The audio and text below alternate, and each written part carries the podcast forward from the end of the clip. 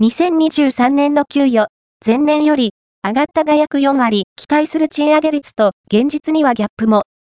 インディード、ジャパン、東京都港区は、2023年の賃上げに関する調査を実施した。その結果、22年と比べて上がった割合は基本給で40.5%、年収では36.1%だった。変わらないと下がったの合計は、基本給で59.5%、年収で63.9%となった。